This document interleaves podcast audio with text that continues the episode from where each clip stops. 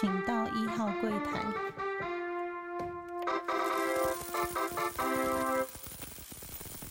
大家好，欢迎收听初一十五，我是主持人 Q A。上一集呢，有跟大家提到，就是我们总公司有派同事来，然后我们就是当然会带他做到处去走走啊。除了他做一般公事之外，啊，还是要让他认识一下我们工作地方的环境啊。然后他当然还是算是呃半出差半有点旅游嘛。然后我们去带他去吃很多不一样的食物，然后带他去买他想要买的东西。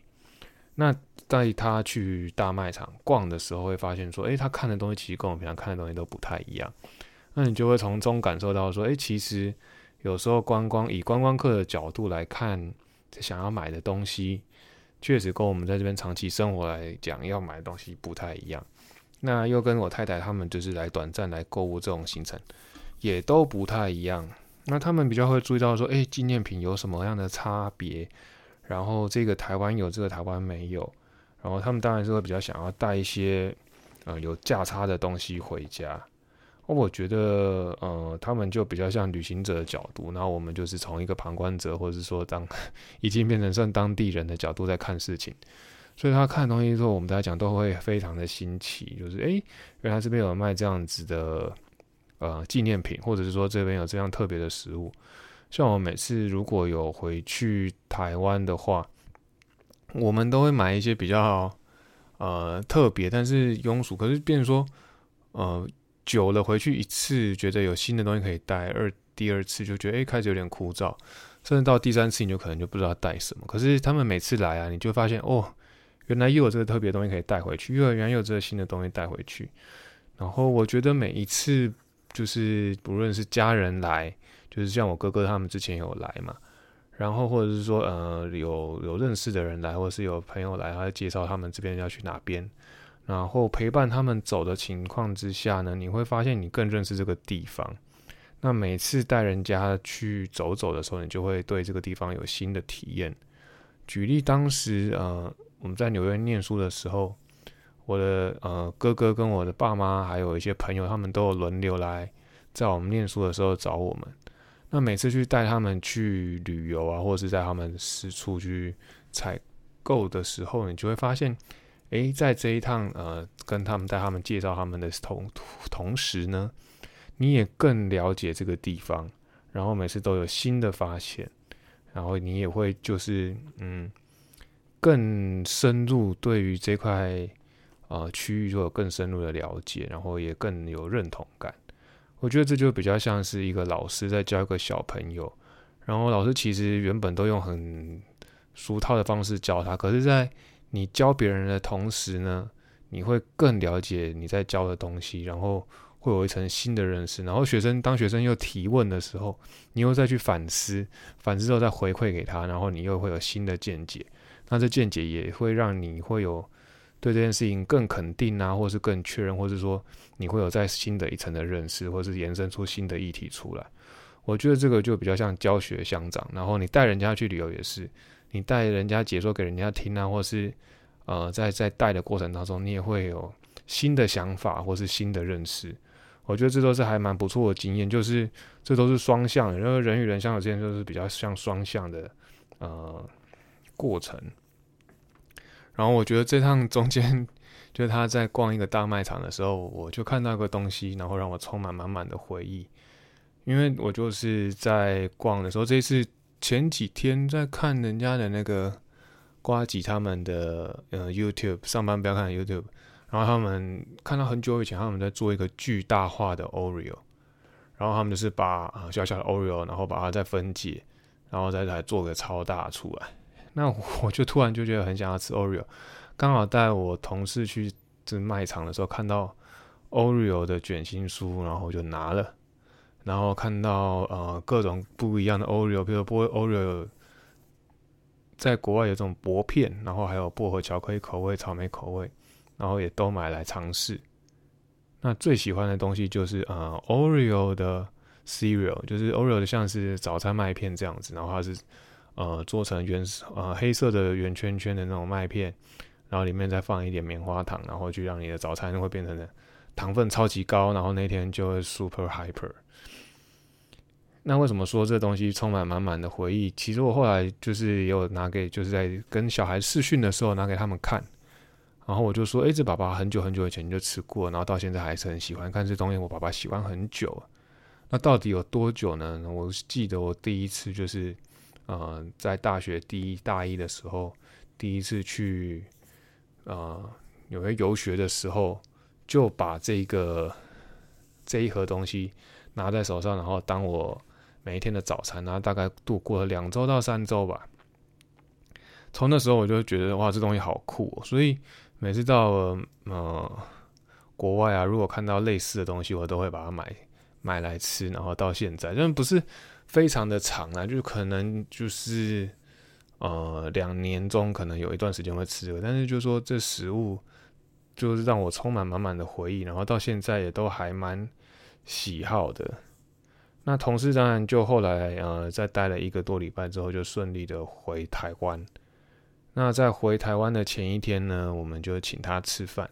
哦，我们请他到一个非常有南洋风味的呃餐厅。那走进去，果真就是那个装潢啊，然后食物都非常的南洋风，然后当加上当地的人，也就是不是当地人，就是说餐厅里面用餐者也都是非常的南洋风格的人。那只有我们是呃比较像。啊，华人的面孔，所以就是跟人家又长得不太一样。我觉得这里面的菜呢，就是味道跟台湾算有相似，但是我就是有新的一层的味道。像东南亚国家，他们有一些就是香料会放的比较重啊，或者说稍微咸一点点，但是风味都其实对台湾人而言都还算蛮不错的。那我觉得主要是说，哇，那食物。以在国外来看，在欧美国家来看，那算是还蛮便宜的。我们点的五道菜而已，但每一道菜都非常非常的大份。那五个男生吃这些肉，呃，有点牛，有点猪，有点呃鸡，然后有点海鲜，这样五个男生吃不完，然后吃不完我道菜，就知道它分量有多大。那价位呢？就是加完服务费、加完饮料、加完有的没的、加完白饭，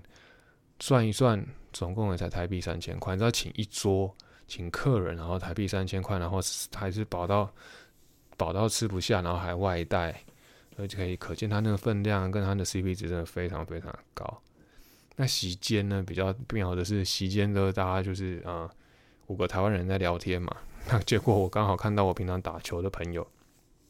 那就当地人呢。然后就刚好站起来，那就很热情的一起打招呼，然后就是呃互相握了手，然后就是用一些比较呃美式的方式打招呼吧。然后当然我同事们就觉得我很奇怪，他说这个是谁？是我们的客人吗？我说也不是，是哪里来的？你怎么认识的？然后我就说哦，因为运动的时候认识的。然后他们就觉得嗯我比较就是诡异啦，就说通常大家打招呼啊都是华人啊，或者是都是。客户类，然后我竟然会有，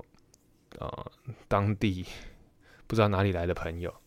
那我觉得这就是我比较想要去做。像之前前几集都都比较强调说，诶，如果认识当地的人，算是你比较容易融入呃这个地方，然后你在四处也比较容易有人互相照应，然后给你一些资讯。我觉得这就是大家，因为可能我的同事们或者我的主管们，他们比较。努力在耕耘呃华人圈，那我觉得他们有他们的耕耘，那我当然就是也比较希望用我自己的能力去认识比较多的朋友，然后也也就是说，我们把整个生活圈都扩展开来，当然就会变成说我当然不可能跟当地人透露太多的心事，或者是说家里的事情，相对的心态上面呢，就心情上面会比较孤僻，我是觉得没错了，但就是目前这是自己的选择嘛，那。后面的话，我觉得人生还很长啊，就是会有各式各样的变化啊，这就是我尝试之一，然后也得到了相对的回馈，我觉得都还算不错的呃一个选择。那之前也有跟大家在分享说，呃，发现自己的投资组合比较混乱的状态，然后有做一些调整。那我当然就是找一些就是分散一些产业的部分。啊，我比较多的动作是把债券的部分转到股票，然后因为我觉得债券在这段时间，因为升息过快、升息过高，然后有没有明显的降息的呃趋势的存在？就是呃，应该说，当然相信一两年内一定会有一个降息，那这些债券的价格可能就会有比较大幅的呃成长的空间。但是整个循环呢会走多久？目前大家还是在观望的阶段嘛。然后我就为什么会突然做这个动作，就是刚好看了一本书，叫做《进场的讯号》，然后他就是在分析一些呃每一个年度或是每一个区间的涨跌，然后每一个不同的产品最后的涨跌的比较，然后跟它的风险值去做一个对比跟波动率。那看了这些就是比较熟悉的呃图表分析之后呢，就想说哇，又又有点启发，所以做来做一个调整。那我觉得就是书还是要看完，因为可能时间点或许是呃提醒我赶快去做这件事情是没错。就是说，如果再慢一点做，可能呃会有在在其他的变化，或者我真的会慢了一些。但是呢，书还是要看完，或者整套理论呢。要足够的理解再去做一个判断因为他前面在讲，就是说，呃，可能呃，股票的呃，在常年来的报酬率会比债券好，这确实是大家因为那风险越高，当然报酬率就越高，所以你获利可能就越大嘛。但是他也有讲到说，诶，在不同的景气循环之下，在不同的呃时间，比如说成长期啊、衰退期啊。在什么空间，在什么时间点下，你才要去做什么样的调整？但后面这段我可能就比较后面才看到，也就是说，开始让我怀疑说我自己做的调整到底是对还不对，就是在这个时间点把债券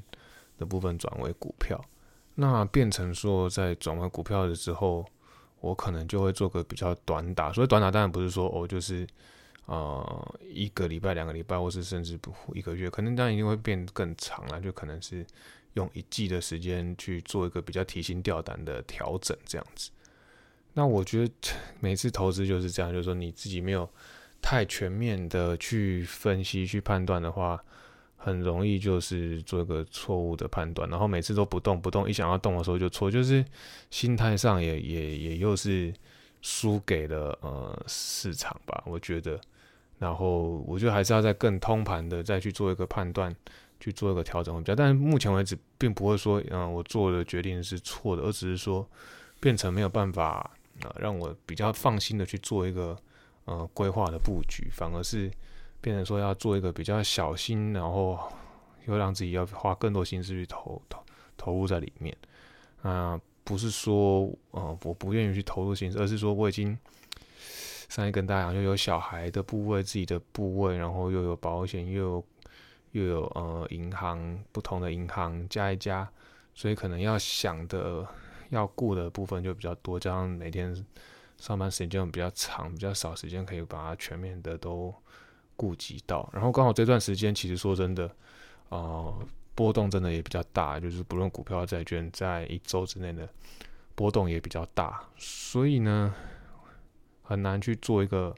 正确的判断。正常来讲，我觉得这时间点应该还是要做一些部位的减码的动作，不论是债券或是股票，都做一个减码的动作。因为你会发现，在连债券的波动率都变得还蛮大的，这市场肯定就是大家在有某种的恐慌的程度，然后会让大家在做投资的时候，其实都会做缩的很短。波动率开始变大的时候呢，就会是下一个。通常会是下一个长波段的来临那那长波段不一定是上或是下，只是说你不会在这时间点特别再去赌某一个方向，而是反而会是小心谨慎，甚至有些人会把自己的现金部位会拉得比较高。所以在这边就是自己做这个测试，进了市场的测试，然后会有点心得，然后在这边跟大家做个分享，然后也让他大家做可以有一个自己的反省啊，就是显示说。呃，什么时间点该做调整的时候，要多做什么样的判断？就是说，你可能还要再判断当时的点位啊，或者是或者是说时间点，然后自己的部位有没有足够的做分散啊？自己有没有能力再去做一个管理？这三个点，可能大家都还是要让自己做一个自对自己最适合的方式。那不过重点也是说，嗯，你投入的呃时间点比什么都还重要。那我觉得这点在我的人生上面也算对于投资的观点也还蛮受用的。为什么这样说呢？因为我觉得长期我处于在投资自己的投资方面，就会处于一个比较保守的阶段，而且是真的还蛮保守。就是说，人家比较敢投资股票啊，或是敢投资什么，反倒是每次我在积极的部位都不敢放太多。也就是说。嗯，很多人会靠股票赚二十趴、三十趴，然后甚至翻倍。但在我身上，可能就比较呃难发生这样子的状况，这样，因为我可能就是过度的小心，每次都把那些 算是风险趋避者吧，然后每次把部位就是积极的部位都放的比较小。主要有一个原因，嗯，可能是在我在入社会的时候，也就是所谓的进场的时间。是在呃金融海啸二零零八年的时候，所以我亲眼见证到呃雷曼兄弟突然就倒闭，AIG 呃突然就发生了财务危机，然后到政府进去接手，那接下来就是无限的每天都跌什么七百七十七点、一千点这样子跌，然后到穷啊，就每天都跌一个非常可怕的点数。然后 S M P 每天都跌非常可怕的点数，然后接下来呢，就是发生了一连串，在我那时候刚好在金融业做最前线，然后无限的客数，无限的赔偿，就这样度过两年的时光。所以对于我来讲，这精神压力算蛮大，然后也影响到我对于整个投资啊，或者中间也帮人家规划的想法呢，都趋近于保守。然后这就是进场时间点还蛮重要，就是说，如果你在认识这个呃环境的时候呢，是一个比较危险的时候啊，或是一个比较会带来阴影的时候，那你就可能会越趋向比较保守。那相对你的投资也是，你如果是在一个比较低档的时间点进场的话，那你当然获胜的风获胜的几率就会高人家很多，然后你的风险也会相对比较小。但你像现在呃什么都创新高的时候呢？而且是呃前所未有的点位的时候，你去买，当然或许还是因为趋势是对的，你可能还是会赚到钱。可是相对于你承受的风险就会比较大嘛，每一个单位你承受风险会比过去还要大很多，然后去获取一个比较小的报酬。啊，我自己呢也在于这次的调整当中有这样子的体悟，所以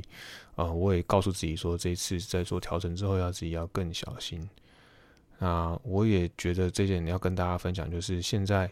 呃波动真的加大很多，所以呃投资可能就是谨慎为上，就是说未来可能还是会有成长的空间，在于还没有到于降息的阶段来讲，然后或是说呃黑天鹅也是都是快速的来来去去，也不是说真正的黑天鹅，所以大家虽然说还不用太恐慌，可是还是要去。呃，谨慎注意啊。然后我记得我唯一把握住进场的机会是在呃当时 COVID 的时候。那 COVID 的时候虽然说跌得很快，但是相对反弹也超快的。所以其实我等于是说我本来是分了好几笔，就是有保守的个性又来，把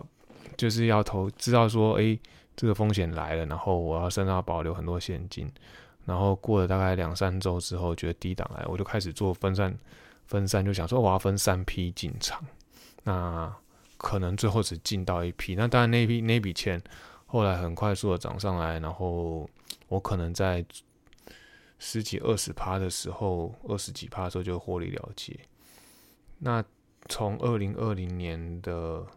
年初到年中，可能我就已经就做一个脱手。那但是如果说像放到现在，就经过三年之后呢？可能那个报酬率就非常的可观，可能会有翻倍的机会。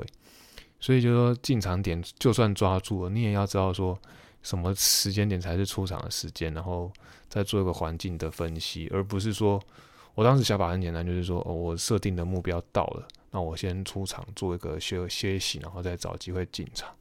可你永远再也抓不到进场的时间，因为其实你的进场点时间已经是对的了。那这些东西都是透过经验去反思，可是我觉得这个时间点跟这个代价也太高，就是说你花这么长的时间才去回头看这么长的时这么长的时刻，才做这么一点点的体悟，那你下次遇到这样大循环，又不知道什么时候才会遇到，那有时候真的就是投资一个时间点错过，那就差的非常多。然后我们就到了我们的致敬 Podcaster 的时间了。那这一集的致敬 Podcaster 的时间呢，会跟认识世界并在一起讲，因为这一集我要致敬的 Podcaster 呢是呃七号车周记，那他就是我听的那个呃有关棒球的那个 Podcast。不过他讲的这一集就是比较日常的。他们在之前有就是在讲说，刚好前一阵子台湾常常会遇到有类似台风可以休假或是要休不休的状态嘛，然后就在在讨论说，诶，那之前在纽纽约的时候有没有遇到一些就像台风飓风的状况啊？那我印象中我在那边这么多的次的时候，其实没有遇到所谓的呃台风假，但是比较常遇到的是呃放学的。放呃下雪的放假，那学校就会在呃当天的清晨或是当天的早上告诉你说，今天因为风雪 （stone Free，所以不用到学校去。然后因为学校算是比较郊区的地方，所以如果说大家都是开车的情况之下，但然后下大雪，如果开车途中出了状况，发生意外，学校可承受不起，所以他就会。啊，通知大家说不要来，甚至有时候两天，因为有时候风雪可能不会是一天，台风通常经过台湾，普通都是一天，最多两天。可是有时候那个下大雪下不停的时候呢，你可或者说已经雪天真的积到非常的厚，你可能可能会有两天到三天没办法去上学。那这是算比较台湾人比较少遇到的状况啊啊，因为铲雪车也不可能马上出动，或者说他也要看状况去做出动。所以，而且就算你马上清了，它又马上又堆高。假设真的风雪够大的话，马上堆高，那也算是非常危险。那因为我们学校如果是在纽约，如果有一些比较有名的学校，他们在市中心的话，原则上他们比较不会遇到这样子的问题。但是还是会有交通的问题，因为假设地铁停驶啊，或者是公车停驶，公车在走在路上还是会危险嘛。一本是呃大城市，但是还是会有打滑的风险。所以，我大部分在遇到大风雪的时候，其实停课的几率是还蛮高的，然后也算是频繁，每一年会遇到个两次到三次，就不会是说哦，像台风我可能几年遇不到一次。所以这个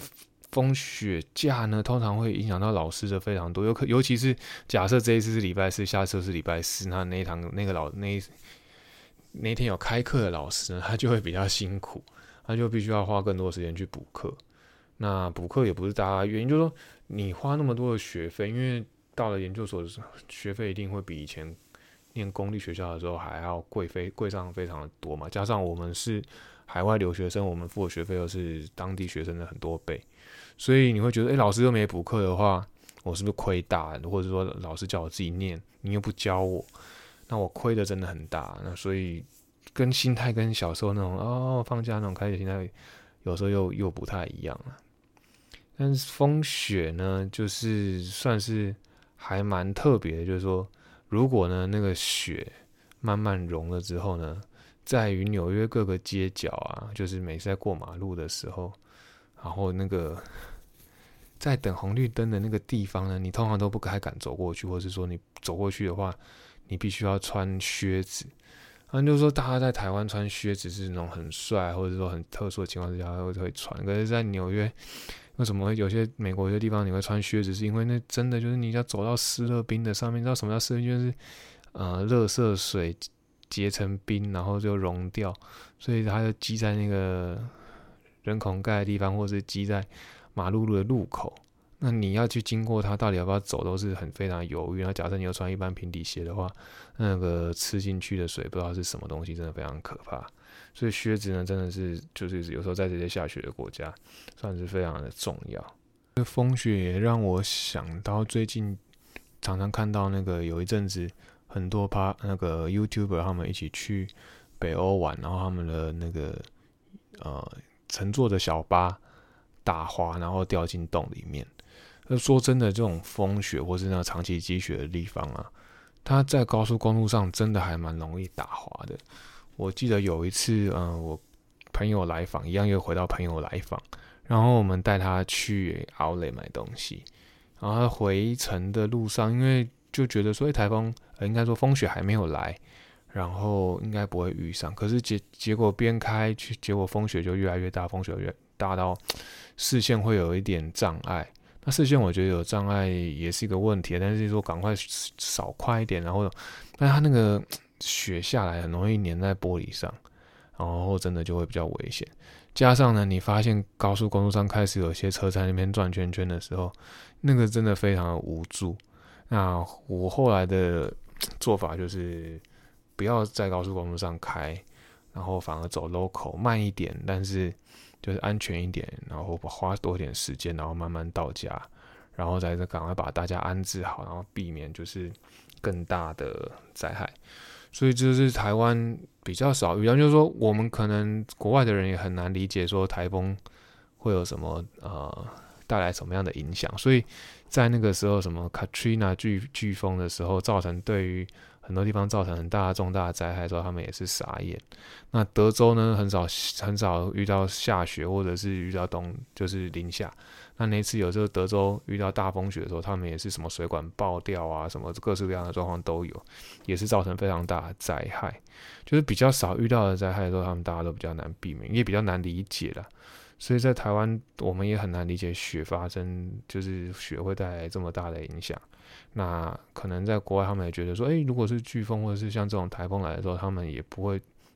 马上能理解说带来影响会多大。就是不同的地域会有不同的灾害，然后不同的理解跟不同的认知，就是让大家去比较一下。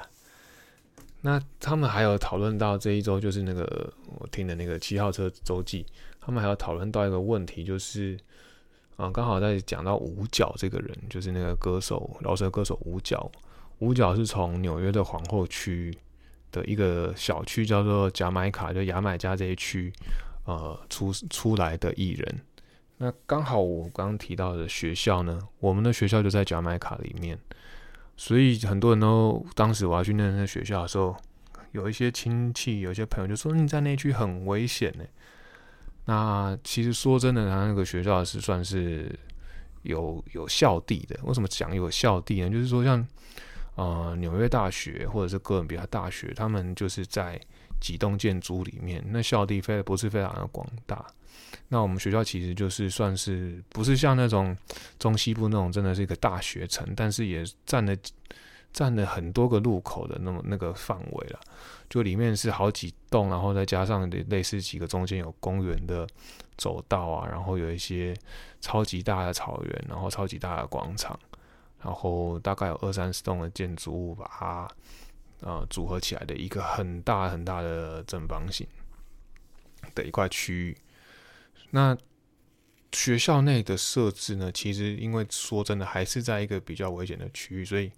呃，每一个大概每隔几步，它就会有一个紧急求救电话。也就是说，假设你在校园内发现那个可疑的人士，或者说你不要遭受到不明的袭击的时候，赶可以赶快有一个紧急的求救电话。那我记得有一次，刚刚讲到学校传简讯给我们说下雪嘛，那曾经也收到学校传简讯或打电话给我们说，哦，学校发生呃在校园周遭发生袭击案，请大家小心，或是曾经有在说学校附近发生枪击案，请大家要小心。也就是说那一区真的还是有一点危险，只是说当然你不会不是天天遇到，就是说这种案件不是天天遇到，都是少数的个案才会紧急做通知。就是变成大事情，就是说，像新闻事件一定不是非常常发生，因为特殊事件你才会变成新闻嘛。如果是每天发生的事件，谁新闻也不会去报它，有点类似这样子的概念。然后这一区真的是危险，可是我们每天在那边生活啊，也都是还好。那就是说，真的连周遭的都有一些危险的话，其实学校也给我们就是有一个紧急联络专线，就假设你遇到状况的话，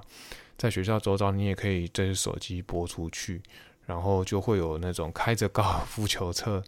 的那种校警，他就会过来协助、过来帮忙。好，或者说你赶快打给同学，或者赶快。通常我们蛮多学生都是开车的，除非你真的住在附近或者住在宿舍，才会没有车。可是你如果没有车的话，你也没办法到附近去采买。所以大部分的不是说你男朋友、女朋友或者老婆、老公有车，自己就有车才会有办法在我们那个学校哦比较有办法去做生存啊。那我跟我太太。也不是说一进学校就有车，所以我们一开始其实有坐过公车一阵子，公车就还算，呃，因为你从比较远出发嘛，只知道那一站会稍微赶快进校园。曾经有一次要尝试搭地铁，然后就真的深入到，呃，所谓贾麦卡这个区的呃街头，然后会走到他们的住家民宅里面的道路。那看到的景象就是，确实是不是像说我们在看到呃那种黑街的那种电影的街景，但是呢，也是别有一番景象了。就是你会感觉到，我太太那时候就感觉到有一些危险的状态，然后叫我们赶快走。对，然后我觉得就是算是也是算是一种体验。然后毕竟我们生活两年多，也都安全的回到台湾，所以。在这边就是跟大家分享这世界上的不一样，然后也顺便致敬我这一集听的那个 podcast 的部分。那这一集就到这边，那希望大家会喜欢我们节目啊，记得帮我们啊按五星，然后跟分享给你最喜喜欢的朋友，然后把我们的资讯转给大家。好，谢谢哦，到这边，拜拜。